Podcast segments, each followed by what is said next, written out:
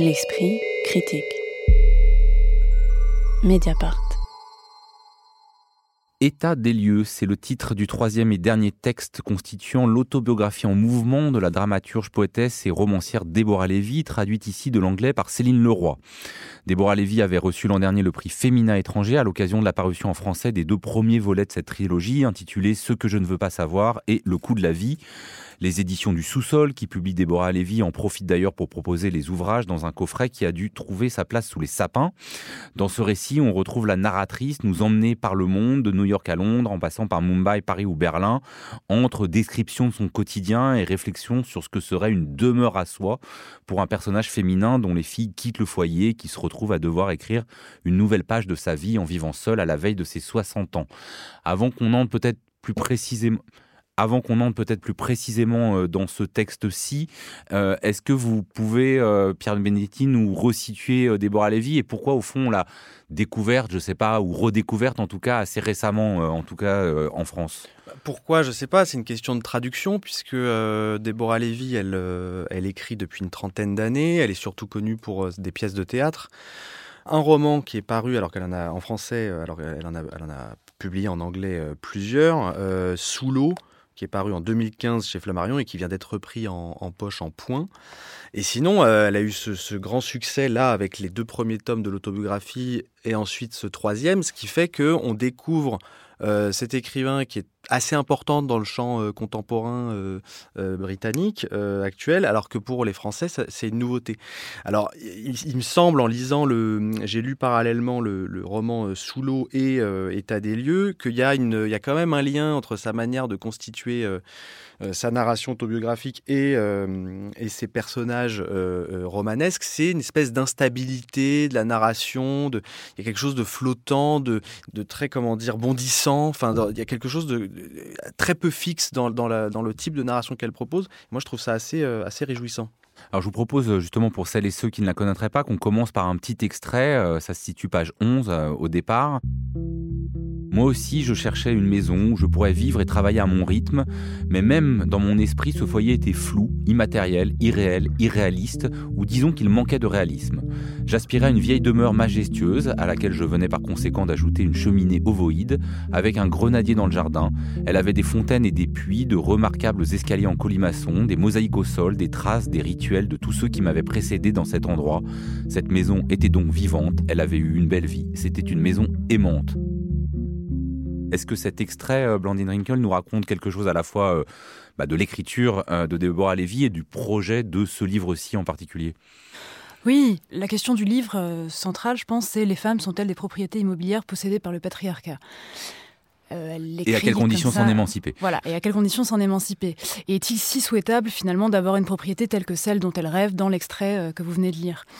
Et, je crois que le, le livre déplie l'idée que que finalement ce n'est pas tant euh, la maison qui importe, mais le fait de pouvoir la désirer très précisément, une maison ou autre chose, quand on est une femme, pouvoir s'approprier son désir et être le propriétaire de ses désirs plutôt que de laisser aux hommes être le propriétaire de nos désirs. Je crois que c'est ça l'idée, du livre. Donc oui, l'extrait le dit bien.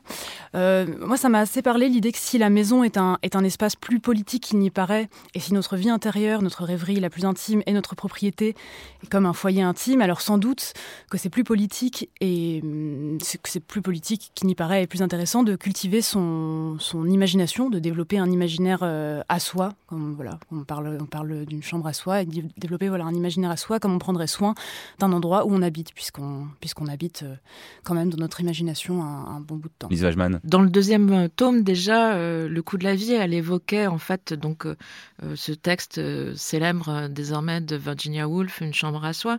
Et donc, Real Estate, puisque c'est comme ça que ça s'appelle euh, en anglais, mais la traduction en français, enfin la transposition état des lieux est très bien trouvée, va étendre la question de la chambre à, euh, une rêverie autour d'une maison qui, qui, poursuit aussi donc sa réflexion sur ce que c'est qu'un ce que c'est qu'un personnage féminin et ce que c'est qu'un personnage féminin vieillissant, puisque elle explique combien la vie d'une femme de 60 ans est un créneau peu exploré en littérature.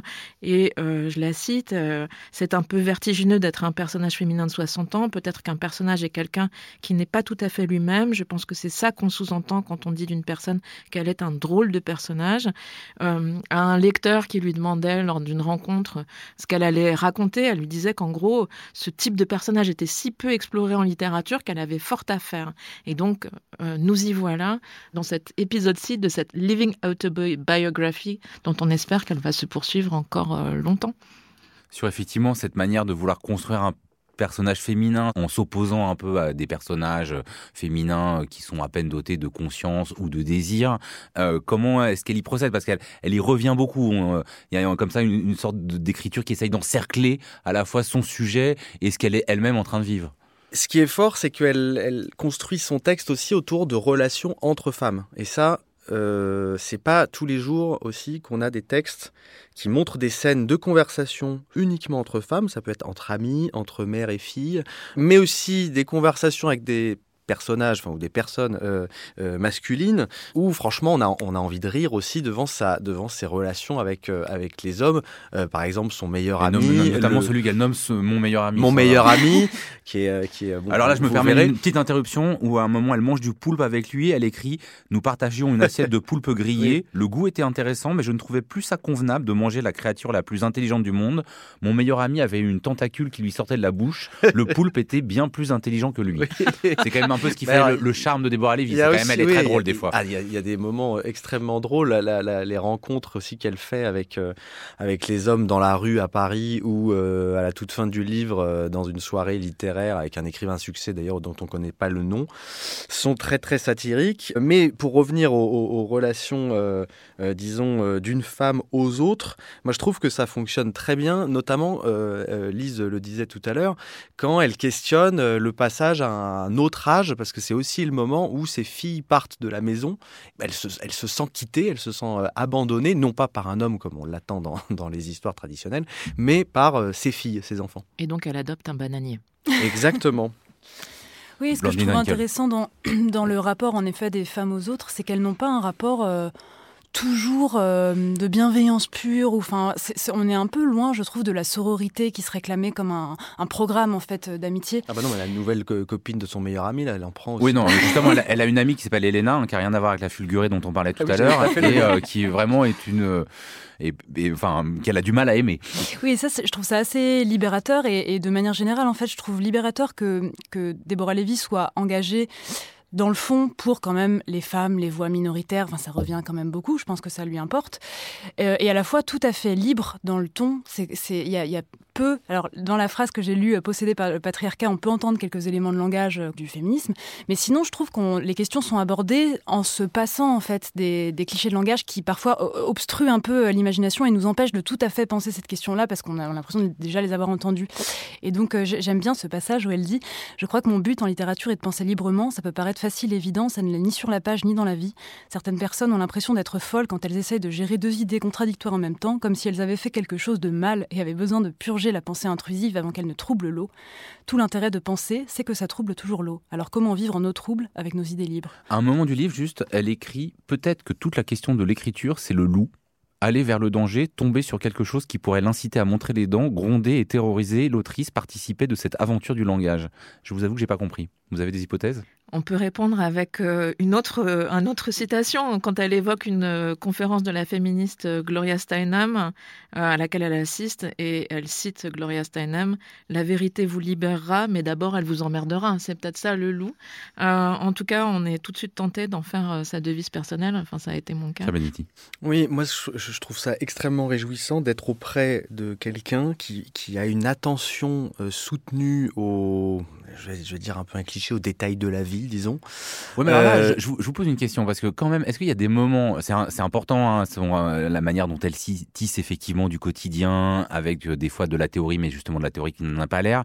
Mais est-ce qu'il n'y a pas des moments où, à force d'être dans le quotidien, l'infra-quotidien, hmm. on a le, les, les, sorbets, on sait exactement quel sorbet elle prend quand elle fait une course de, de, fromage, on sait en détail quel, fromage Le passage à Paris, on n'est pas loin de la carte postale à Montmartre. Euh, en pensant que le Silencio est quand même le, plus grand endroit charmant, sans dire que les cocktails sont à 25 euros. Enfin, il y a aussi un petit côté éthéré du quotidien qui peut être un peu agaçant, non Vous, vous m'avez coupé l'herbe sous le pied.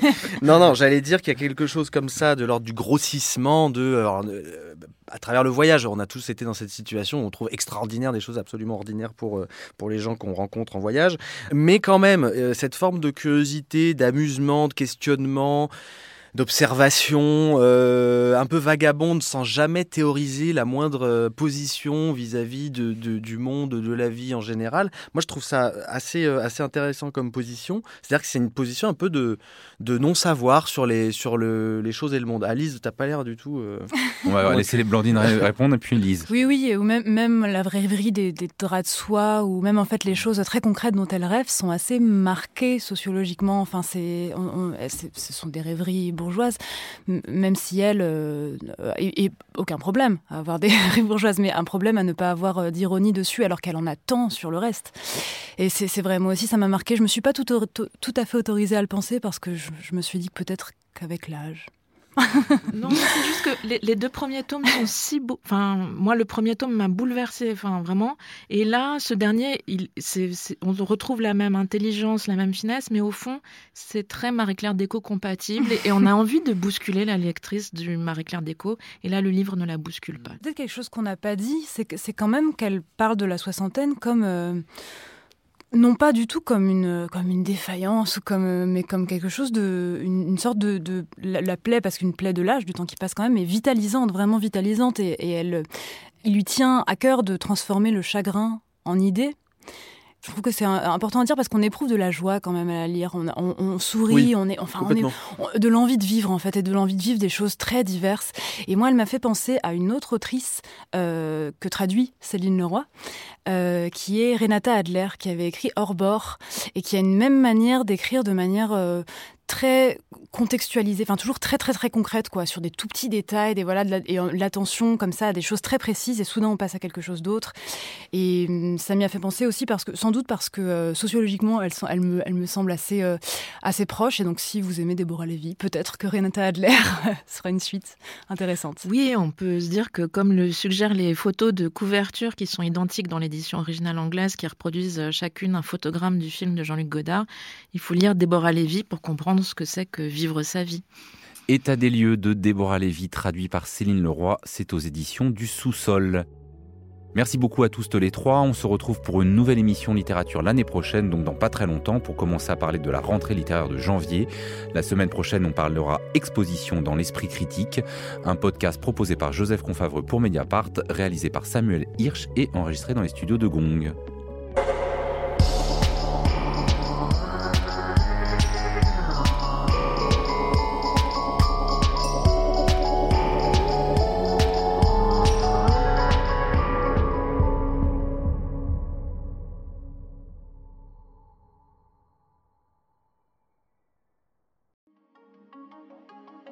Pour ses 16 ans, Mediapart organise un festival au 104 à Paris.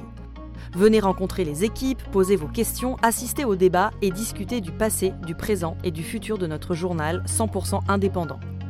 Rendez-vous le samedi 16 mars de 11h à 19h au 104 à Paris. Entrée libre et gratuite. Plus d'infos sur mediapart.fr.